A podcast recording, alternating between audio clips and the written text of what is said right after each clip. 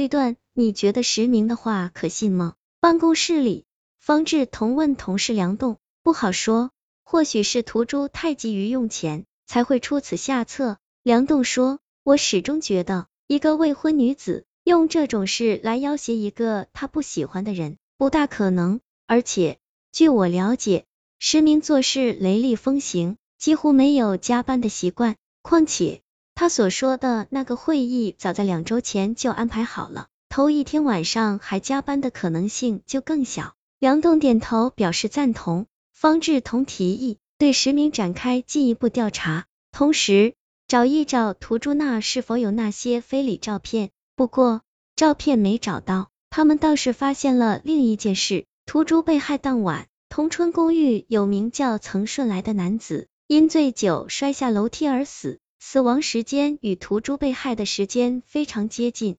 调查后发现，曾顺来竟是屠猪的同事，而且他也是屠猪的爱慕者。那么，曾顺来的死到底与屠猪的死有没有关联呢？方志同和梁栋议定了下一步行动方案，由梁栋在找屠猪照片的同时，负责跟进曾顺来的事，而方志同着手调查实名的不在场证明。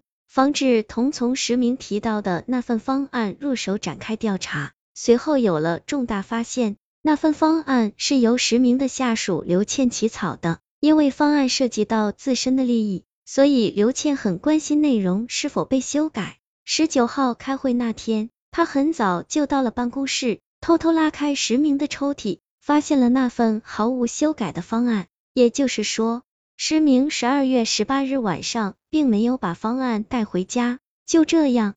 石明的不在场证明不攻自破。四两名凶手训真失礼，石明像泄了气的皮球，对方志同坦白道：“是的，我撒了谎。那天晚上我的确去找过图珠，可我是想让他亲口承认那些照片是伪造的，然后把对话录下来，再把那些照片毁掉。他把照片给你了没有？于是我们再度发生了争执，冲动之下。”我捡起绳子勒住了他的脖子，直到我跑出同春公寓，才想到，说不定那些照片保存在他的手机里。说到这里，施明激动的站了起来。警察同志，我那是一时糊涂，可我离开的时候，图珠并没有死啊！什么意思？方志同闻言一惊，他马上意识到法医弄错了一件事。在勒他的时候，我脑子突然清醒过来了，所以我就。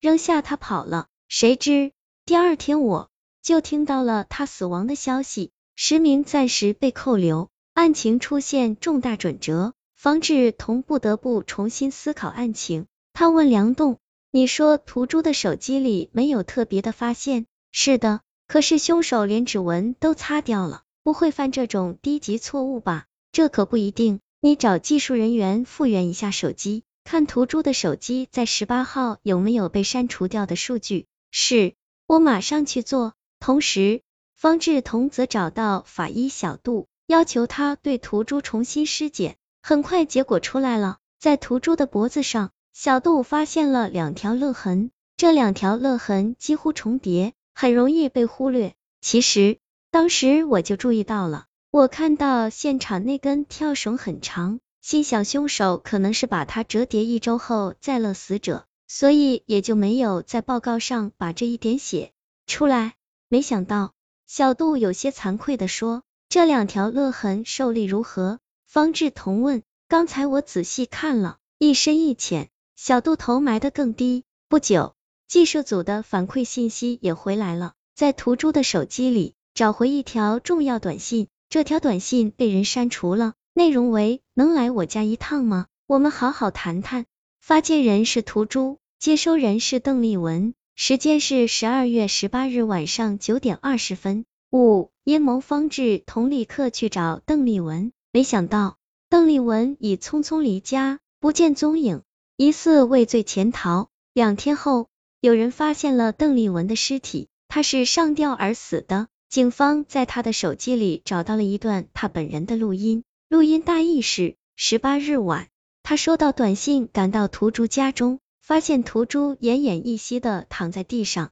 他厌弃屠猪已久，加之最近两人矛盾渐深，觉得这是借机杀死屠猪的好机会，于是上前用绳子勒死了他。随后，他擦除现场指纹，删掉屠猪手机里的短信。如今，他自知罪孽深重，难逃法网，就畏罪自杀了。自此，屠猪之死一案告破，邓丽文杀害屠猪证据确凿，实名无罪释放。办公室里，方志同点燃一根烟，陷入沉思。梁栋从外面走了进来，说：“曾顺来的事我们也调查清楚了，他却是因醉酒摔下楼梯，撞到头部而死。我们了解过，曾顺来是公司有名的电脑高手，他上个月专门制作了一款病毒，放到公司的局域网恶搞，为此还被公司严重警告过。还有，前不久，邓丽文去接屠猪下班。”屠猪提前走了，而曾顺来不知